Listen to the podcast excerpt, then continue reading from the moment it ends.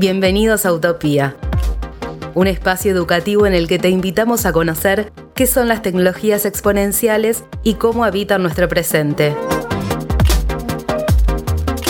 Utopía, un podcast colaborativo entre Fundación Born y Fundación Luminis.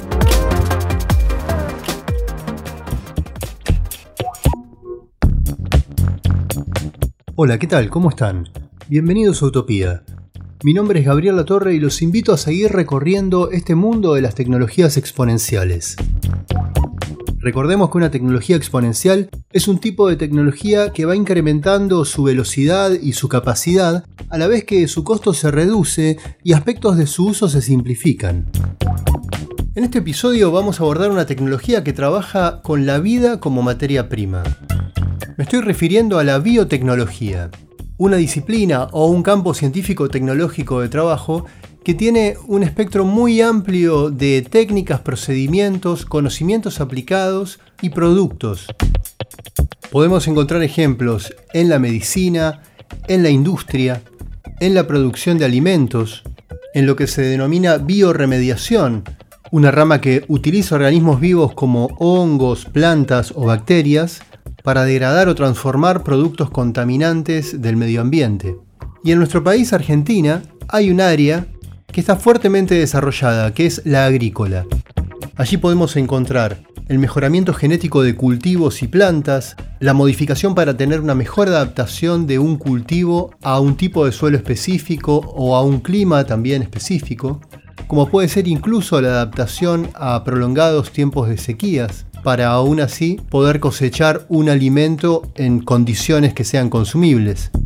Sí podemos observar que la biotecnología implica, como decíamos, la manipulación de la vida, pero también una vinculación como seres humanos con el entorno vivo, con el medio ambiente, con el ecosistema.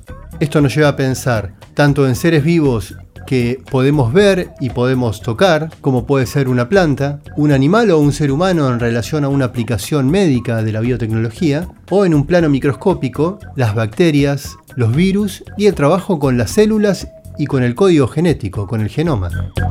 De hecho, la ingeniería genética es una rama de la biotecnología y se enfoca en la manipulación de los genes de diferentes organismos para poder modificarlos.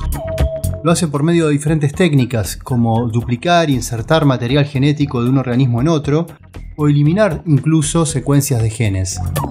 Un ejemplo que podemos pensar actualmente es la producción de carne a través del uso de células del tejido muscular de las vacas. Es decir, se está produciendo carne que no sale o es quitada de un animal. Esto implica generar un cultivo de trillones de células que en su entramado van constituyendo un tejido que es percibible y consumible por un ser humano como si fuese un corte que podemos adquirir en una carnicería. Esto nos lleva a pensar también cómo pueden manipularse las células para que tengan funciones específicas en relación a un tipo de enfermedad. Pero les propongo que comencemos por el principio y busquemos una definición por parte de un especialista de qué es la biotecnología porque parece que a priori no es tan simple definirla. Para tener una primera aproximación, convocamos a Gabriela Levitus, quien es directora ejecutiva del Consejo Argentino para la Información y el Desarrollo de la Biotecnología, una institución conocida como ArgenBio. Gabriela también es doctora en Ciencias Biológicas en la Facultad de Ciencias Exactas de la Universidad de Buenos Aires y tiene un postdoctorado en la Universidad de San Pablo, en Brasil. ¿La escuchamos? Utopía. A veces es difícil definir biotecnología porque es una tecnología muy inclusiva. Y la verdad que cuando uno pone en el Google que es biotecnología encuentra un montón de definiciones y no hay ninguna que sea muy exacta.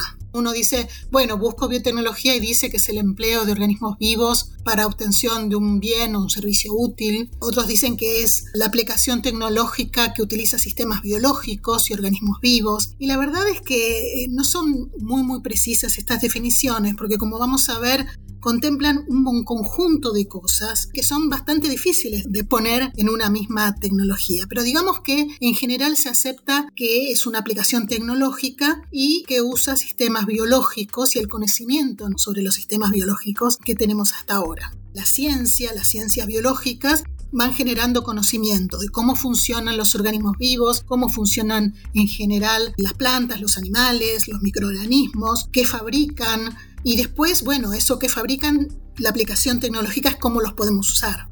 Muchas veces se la define como una disciplina científica, en el fondo no es, como su nombre lo indica, es una aplicación, es una biotecnología. Es multidisciplinaria, obviamente, porque vos estás haciendo aplicaciones en diversos campos y los cuales te nutrís de diferentes técnicas. Lo que yo trato siempre de diferenciar la ciencia de las tecnologías en realidad. El conocimiento científico de la tecnología y de su aplicación. Un ejemplo, no me voy a parar en el tema de la ingeniería genética, sino me voy a ir un poquito más para atrás. Cuando nosotros hablamos del descubrimiento de la penicilina, que es un descubrimiento que hace un científico que al principio del siglo XX, pero hasta poder usarlo, hasta poder aplicarlo en las personas, con un fin determinado, que es justamente curar las infecciones bacterianas, pasó un montón de tiempo y hubo que desarrollar un conjunto de aptitudes y de conocimientos que iban mucho más allá y que son los que permitieron justamente usarlo. Por ejemplo, esto viene de un hongo que se llama penicillium. Bueno, ¿cómo se cultiva penicillium en gran escala? Después, ¿cómo se hace para extraer este antibiótico de una gran cantidad de hongos que están creciendo en un tacho de acero inoxidable. Después, ¿cómo hacemos para purificar ese producto? Y ese producto, una vez que se lo inyecto a los animales, ¿les hará mal, por ejemplo? Hay un montón de conocimientos y de áreas que empiezan a intervenir y que transforman un conocimiento o un descubrimiento en algo, llamémoslo útil o aplicable, en este caso para la salud. Esa es la tecnología que de por sí siempre es multidisciplinaria. Podríamos agrupar a las aplicaciones en dos grandes áreas. Una, la que llamamos nosotros biotecnología tradicional o convencional, que está básicamente basada en el uso de microorganismos y lo que producen los microorganismos. Pero el otro grupo de aplicaciones está más bien relacionada con la aplicación de técnicas que hoy definimos como modernas, aunque algunas no son tan tan modernas, digamos, como la ingeniería genética y la posibilidad de agregar genes o pasar genes de un organismo al otro. Entonces, cuando hablamos de biotecnología tradicional o convencional, que nos referimos a los microorganismos, es esencialmente lo que nos enseñaron como los microbios útiles, digamos, ¿no? Los usamos en procesos de fermentación, por ejemplo, los usamos para obtener a partir de ahí antibióticos, los usamos para una serie de procesos que hasta el día de hoy son muy actuales. Toda la industria está basada en lo que hacen los microorganismos de una u otra manera, ¿no? Sobre todo la de los alimentos, la de los medicamentos, también otras industrias que usan enzimas, por ejemplo la industria textil hay una gran cantidad de aplicaciones. Y en el caso de la biotecnología moderna, lo que hacemos es ahora mejorar los procesos de obtención de esos microorganismos gracias a la ingeniería genética, o mejoramos las plantas, o mejoramos los animales, y lo que hacemos es introducir herramientas un poco más nuevas para hacer que estos productos sean o más fáciles de obtener, o algunos más baratos, o algunos simplemente que sean posibles de obtener, como algunos medicamentos que si no es con estas tecnologías no se los puede fabricar. En lo planteado por Gabriela podemos destacar este aspecto de que la biotecnología va avanzando a medida de que hay un mayor conocimiento de cómo son, cómo funcionan y qué características tienen los sistemas biológicos. Es decir, que a más conocemos del mundo del cual formamos parte y somos una parte, mayores posibilidades empiezan a abrirse en relación a desarrollos de aplicaciones tecnológicas con conocimientos de esos sistemas biológicos. Todos estos conocimientos que surgen de investigaciones van generando grandes volúmenes de información y de datos que gracias a la tecnología digital y a expertos, por ejemplo en el área de la bioinformática, pueden sistematizarse, procesarse y estar disponibles como materia prima y referencia para poder modelar procesos, procedimientos y posibles resultados. La bioinformática aplica técnicas computacionales, como por ejemplo para generar una predicción de estructuras de proteínas, modelar una secuenciación de genomas y predecir genes, para ello se diseñan algoritmos específicos y se aplican técnicas estadísticas. Esto nos muestra también cómo diferentes disciplinas y tecnologías se complementan. Esa es una condición también para un desarrollo exponencial. Ahora vamos a escuchar otra definición de un especialista llamado Manuel Jiménez, que es bioingeniero y es licenciado en Ciencias de la Computación por la Universidad de Buenos Aires. También es magíster en Ingeniería Biomédica y Biología Sintética por la Universidad de Boston. Y a su vez es un doctorando, está cursando un doctorado en biocomputación en la Universidad Politécnica de Madrid.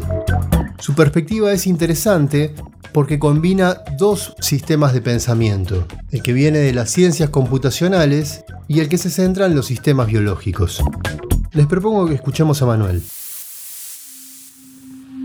me parece justamente que el problema que a veces hay cuando hablamos de biotecnología es que cada uno entiende una cosa distinta, que hay distintas cosas asociadas a esa palabra de distintos lugares que a veces son muy buenas, que a veces son muy malas, que a veces están muy relacionadas al lucro, que otras están muy relacionadas al bienestar. Mi definición es justamente esta de que la biotecnología es o hacer tecnología hecha con vida o de alguna manera modificar a la vida para que sea útil de alguna manera. Entonces que la propia vida se transforme en esa herramienta. Y esto quiere decir, puedo agarrar algo que está vivo, que es una célula, que es por ejemplo la célula del sistema inmune de un paciente que tiene un cáncer, y puedo agarrar esa célula, sacarla del paciente, modificarla genéticamente a esa célula en particular, después hacer que se multiplique, porque eso es algo que algunas células pueden hacer, y después se lo puedo reinyectar al paciente esas células genéticamente modificadas por mi farmacéutica en el laboratorio, y sucede que esas células reinsertadas ahora tienen el poder de atacar el tumor que antes no podían atacar, y ese paciente entonces puede vencer al cáncer que estaba sufriendo. Esto no es una historia que estoy inventando ahora, son medicamentos que son los primeros medicamentos vivos que existen y que existen hace ya tres años aprobados en los Estados Unidos. Entonces ahí es un ejemplo en donde agarramos algo que estaba 100% vivo, lo modificamos genéticamente en un laboratorio, lo volvemos a insertar y está funcionando como una herramienta, como una tecnología. Otra cosa es agarrar y decir, bueno, esto es un alimento que lo venimos plantando, produciendo, vamos a modificarlo de alguna manera y lo vamos a volver a reinsertar en la tierra, ¿no? En el ecosistema global, eso también podría ser un ejemplo. Pero también otro ejemplo es decir, ¿saben qué? Vamos a agarrar una pieza de todo este universo de lo vivo y vamos a utilizar esa pieza en un dispositivo que después tal vez está hecho de cosas que no vienen del reino de la vida. Y un ejemplo de eso son, por ejemplo, los EVA-test, los test de embarazo, que juegan en esa interfaz entre los componentes, llamémosle así, que vienen del reino de la vida y los que no, y todos juntos generan un dispositivo que claramente no está vivo, nadie piensa que un EVA-test tiene vida, y funciona como una herramienta para a nosotros una lectura. Y con estos dos ejemplos los traigo justamente como para mostrar que biotecnología puede ser algo que está completamente muerto, como un EVA test, pero es capaz de censar ciertos componentes que son típicos del reino de la vida, como algunas hormonas que tienen los cuerpos gestantes cuando están embarazadas. Y del otro lado, algo que está hiper ultra mega vivo, ¿no? Por definición, es una célula inmune modificada genéticamente en un laboratorio, pero viva, que se la puedo reinsertar a, a, su dueño original y que entonces ahora le da una capacidad de defensa inmunológica que antes no tenía. Y esos dos extremos, esas dos cosas están en el reino de la biotecnología. En el ejemplo que nos brindó Manuel, está esta posibilidad de tomar una célula de un organismo vivo, en este caso de un ser humano, extraerla, reprogramarla y volver a insertarla en el organismo con una función específica. Si vinculamos esto a lo que mencionábamos al comienzo de este episodio en relación a la producción de carne en base a células musculares de una vaca, podemos preguntarnos entonces cómo es este campo de la biotecnología en el cual se apunta a producir tejidos, tejidos vivos en base a células humanas en este caso, con la finalidad de crear un órgano. No hablamos de crear un clon de alguien para extraerle los órganos, sino crear el órgano en sí, en base a una multiplicidad de células que constituyen un tejido específico. Estamos hablando, por ejemplo, de tomar las células específicas de un cuerpo humano para poder elaborar un hígado, con el objetivo de que esté disponible para un trasplante y de esa manera minimizar las posibilidades de rechazo en el proceso posterior a la operación. Sobre esta cuestión le preguntamos a Gabriela Levitus. Es una línea de trabajo súper fuerte porque es muy necesaria y ahí se componen varios conocimientos. Por un lado está todo este desarrollo que permite a partir de unas pocas células regenerar un tejido o regenerar casi un órgano, algo que en otra época era totalmente impensado. No se trata de clonar a una persona, pero sí de poder clonar sus células con estos fines. Por ejemplo, personas que tienen heridas severas o quemaduras, todo el tema de poder generar pedazos de piel es súper, súper importante. Y por otro lado, da la posibilidad de hacer cambios en las células, no de las propias, pero en general, pensando en, trasplantes, por ejemplo, para que minimizar el rechazo. Entonces ahí uno puede intervenir genéticamente en esos tejidos y hay grandes proyectos, por ejemplo, con el tema de los cerdos cómo uno puede hacer para hacer modificaciones genéticas en el cerdo para que a partir de ese cerdo uno pueda obtener tejidos y órganos para poder usarlos en trasplantes en personas que no rechacen esos órganos por ser de cerdo. Entonces es un conjunto de cosas que hay que aprender acá y que se están haciendo todas, que es manipular células, tejidos, órganos, por otro lado poder modificar los animales para generar una fuente de órganos que sería súper interesante, poder transferir válvulas de corazón sin necesidad de recurrir a un corazón humano, por ejemplo. Cuando hablamos de estos temas, surge la cuestión de la ética, que es un debate también interno dentro de la comunidad científica pero que la trasciende, porque ya es propio también de toda la sociedad en cuanto a representaciones que hay sobre, por ejemplo, la manipulación genética. Sobre este tema le preguntamos también a Gabriela.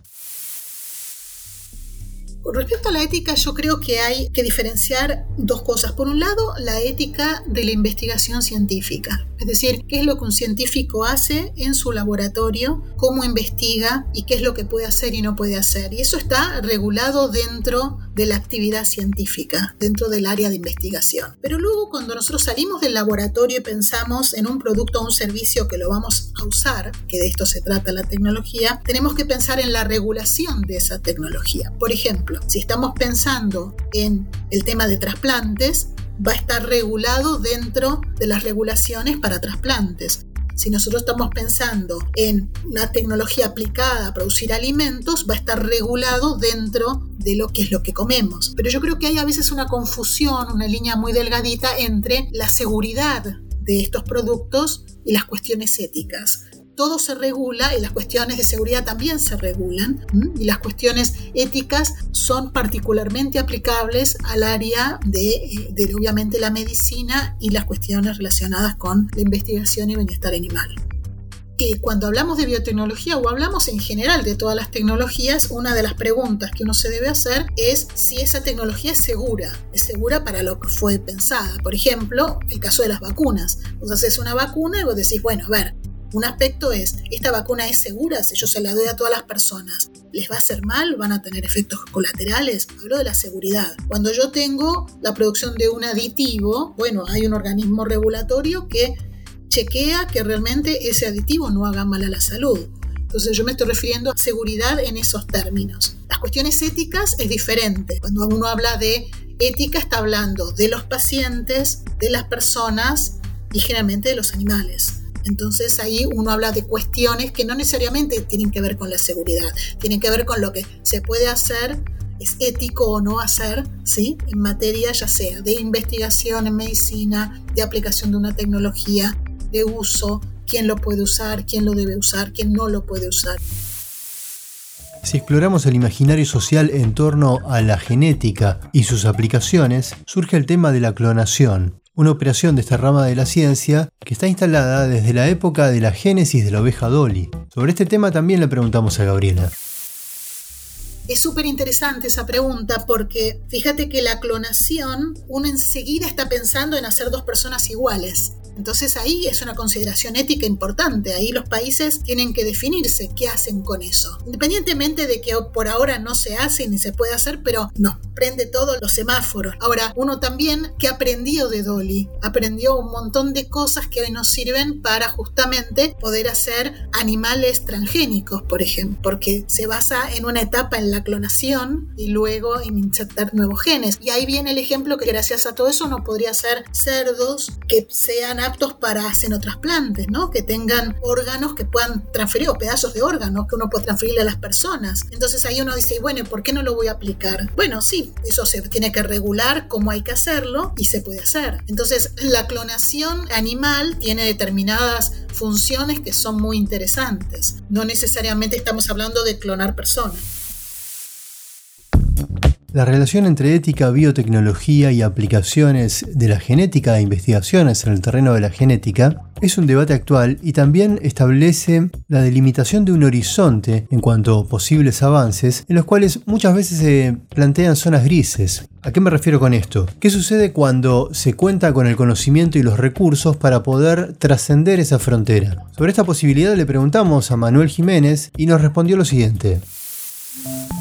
La verdad es que yo siento que es una de las cosas que van a pasar, nos guste o no nos guste, sobre todo viendo cómo es que funciona el mundo. En particular hay un caso, tiro este dato, hay un caso que levantó muchísimo revuelo recientemente, fue hace tres años máximo, o sea, fue justo pre-COVID, que fue el caso de los primeros dos seres humanos, o sea, los dos primeros individuos de la especie Homo sapiens sapiens que nacieron efectivamente proveniendo de un óvulo fecundado, pero que fue genéticamente modificado en un laboratorio para incluir ciertas modificaciones. Que no viene muy a cuento cuáles fueron las modificaciones, porque no es que eran particularmente funcionales, o sea, una se supone que tiene algún tipo de funcionalidad, pero en realidad el experimento en sí mismo, porque esa es la palabra para llamarlo, experimento, era sencillamente eso, modificar dos Homo sapiens sapiens cuando estaban todavía en formato recién fecundados y que después nacieran esos bebés. Esos dos bebés son chinos, se armó un revuelo legal en Chile muy importante ético a nivel de todo el planeta, porque era eso, repito, la primera vez que se modificaba genéticamente ciertas características. ¿A qué voy con esto? A que la tecnología existe, tiene muchos problemas y eso fue parte de lo que se criticó desde el punto de vista ético a este científico que no le importó nada, incluso a tratados internacionales, etcétera, y avanzó con el, con el proyecto de todas maneras, que es que estas herramientas permiten editar con muchísima precisión el código genético de cualquier célula, básicamente, que es algo que hace 10 años no teníamos, esta capacidad de edición tan precisa, pero igual sigue teniendo algún tipo de imprecisión. Y eso, aplicarlo en un Homo sapiens en formación, es eso, es esos dos pequeños chinitos que ahora tienen 2, 3 años, no sabemos qué les va a pasar en el futuro y tal vez algo de lo que le pase es responsabilidad del científico que decidió hacer esto, ¿no? Pero mi punto es esa tecnología existe, se acaba de explicar, con un revuelo altísimo. No sé, a mí me cuesta muchísimo decir, no, y en 20 años esto no va a existir de ninguna manera. Yo creo que sí, pero me parece que no nos va a parecer tan, tan, tan demencial, tal vez en dos, tres décadas, estar editando genéticamente los Homo sapiens sapiens en sus primeros estados de desarrollo embrionario, tal vez con finalidades médicas, ¿no? Como, mire, esto va a evitar esta cosa, va a evitar lo otro. Me parece que es algo que va a pasar. No sé si va a estar bueno, porque de vuelta, ¿no? O sea, ahí sí que los metimos en una etapa del Homo sapiens sapiens que hasta ahora no habíamos visitado, que es una capacidad de cambio a la especie fuerte, muy fuerte. La pregunta que surge en torno a esta cuestión es si existen las posibilidades reales de ese tipo de aplicaciones y de desarrollos que ponen en juego también debates éticos, en qué grado como ciudadanos estamos informados para poder llevarlos adelante, para poder responder a la altura de ese tipo de planteos. Desde ese punto seguimos conversando con Manuel en torno a los límites y posibilidades en la relación entre desarrollos biotecnológicos y en la rama de la genética y la formación ciudadana. Hoy hay una barrera que es barrera de acceso concreto a la tecnología. ¿Qué quiere decir esto? Yo no puedo en mi casa agarrar y generar un Homo sapiens sapiens genéticamente modificado. Fin, no puedo. E incluso si tuviera un laboratorio con todos los equipos, necesito a la gente que lo sepa hacer. Entonces digo, hay ciertas barreras concretas de acceso de hoy que me parece que hace que no se puedan hacer. También creo que esas barreras van a desaparecer porque lo que vivimos en la revolución digital con los ceros y unos, yo creo que lo vamos a vivir sin lugar a duda con la biotecnología donde se democratizará el acceso a un montón de cosas, entonces esas barreras van a bajar. Y yo siento que ahí la ética está buenísimo como un espacio para pensar y reflexionar, pero después en la realidad lo que tiene que haber es regulación regulación absoluta porque después de un consenso, justamente por eso me parece tan importante que todos nos empecemos a meter en pensarnos qué es la biotecnología y qué estamos haciendo a los humanos hoy con todas estas técnicas, porque de verdad siento que el debate a lo largo y ancho de la sociedad es inminente porque en algún momento va a haber que regularlo, porque si no lo regulamos, va a pasar lo que pasa con todo, que es que algunos deciden las decisiones, en general muchas veces guiadas más que nada por el lucro y ningún otro factor, y las cosas se hacen y se aplican. Siento que la regulación es muy importante que la presencia es del Estado, de quien sea que tenga que, verificar que la regulación se cumpla, suceda. La comunidad científica venía haciéndose preguntas, ¿qué pasaría con esta técnica que, dato interesante, la técnica CRISPR se empieza a utilizar para modificar genéticamente en 2012? O sea, en menos de 10 años salió alguien en el planeta y dijo, ¿saben qué? Vamos a hacer igual. Acá tienen a dos bebus recién nacidos modificados genéticamente. A menos de 10 años desde que se hubiera descubierto la técnica. En lo planteado por Manuel observamos ya en su final los progresivos y acelerados avances por parte de diferentes ramas de la biotecnología, específicamente la genética, con todos sus horizontes de posibilidades. Eso implica trabajar dentro de los cuerpos de los seres vivos. Pero veamos ahora cuál es la relación con el medio ambiente, cómo esta rama que aborda la cuestión de la remediación, lo que se denomina remediar de alguna manera el daño en el medio ambiente causado por los seres humanos, tiene diferentes facetas. Una de ellas es la que acabamos de mencionar, recomponer el daño en el ecosistema. Y otra tiene que ver con la adaptación, con desarrollar un mayor grado de adaptabilidad o más capacidades de adaptación por parte de, por ejemplo, plantas que son alimento tanto de animales como de seres humanos a las condiciones de este cambio climático que pueden tener que ver, por ejemplo, con las sequías. Gabriela Levitus nos va a hablar un poco sobre esta faceta de la biotecnología. Utopía. En general, la biotecnología trabaja un montón en este sentido, que es mitigar y adaptarse. Cuando nosotros hablamos de mitigar es dejar una huella cada vez menor en el planeta. Y eso tiene que ver a veces con remediar o a veces con impactar menos. Entonces hay un conjunto de ejemplos. Algunos ejemplos están relacionados con el tratamiento de plásticos, otro puede ser con generar plásticos biodegradables podés tener un conjunto de herramientas y de microorganismos capaces de remediar algo contaminado o de limpiar un efluente o tratar mejor la basura, por ejemplo. Esas son todas áreas de desarrollo, las cuales son muy complejas, no son fáciles. Cuanto más ambiental, digamos, es la aplicación, más difícil es la aplicación porque la complejidad de los sistemas es bastante grande. Y a veces inclusive en el tema de los plásticos las cosas no funcionan como uno quiere. Por ejemplo, hacer un plástico biodegradable, eh, superando los plásticos actuales, ¿no? De derivados de petróleo, es muy difícil, tanto desde el punto de vista del plástico en sí mismo y también por los costos de producción. Pero bueno, son todos objetivos que vale la pena trabajar porque hacia ahí tenemos que ir. Luego está el tema de los combustibles, eh, hacer el reemplazo de los, de los combustibles fósiles por biocombustibles, que eso es un área que ya viene siendo trabajada eh, muchísimo. Después está el uso de los procesos microbianos para generación de gas, para generar electricidad. Y en el caso de los cultivos, si mencionamos en particular el cambio climático, el gran desafío que tiene la agricultura es, por un lado, de adaptarse al cambio climático y, por lo tanto, tener cultivos que resistan las sequías, que resistan la inundación, que resistan las heladas fuera de tiempo, pero por otro lado están todas esas herramientas que permiten mitigar el cambio climático, que es esto de dejar una huella cada vez menor, disminuir las emisiones en sistemas de cultivos que sean más sustentables. Y la verdad es que eso se va logrando desde varios lugares. Cuando uno dice aumentar la productividad, intensificando la agricultura, ese es un objetivo muy claro, porque entonces no muevo la frontera y no invado ambientes naturales, por ejemplo.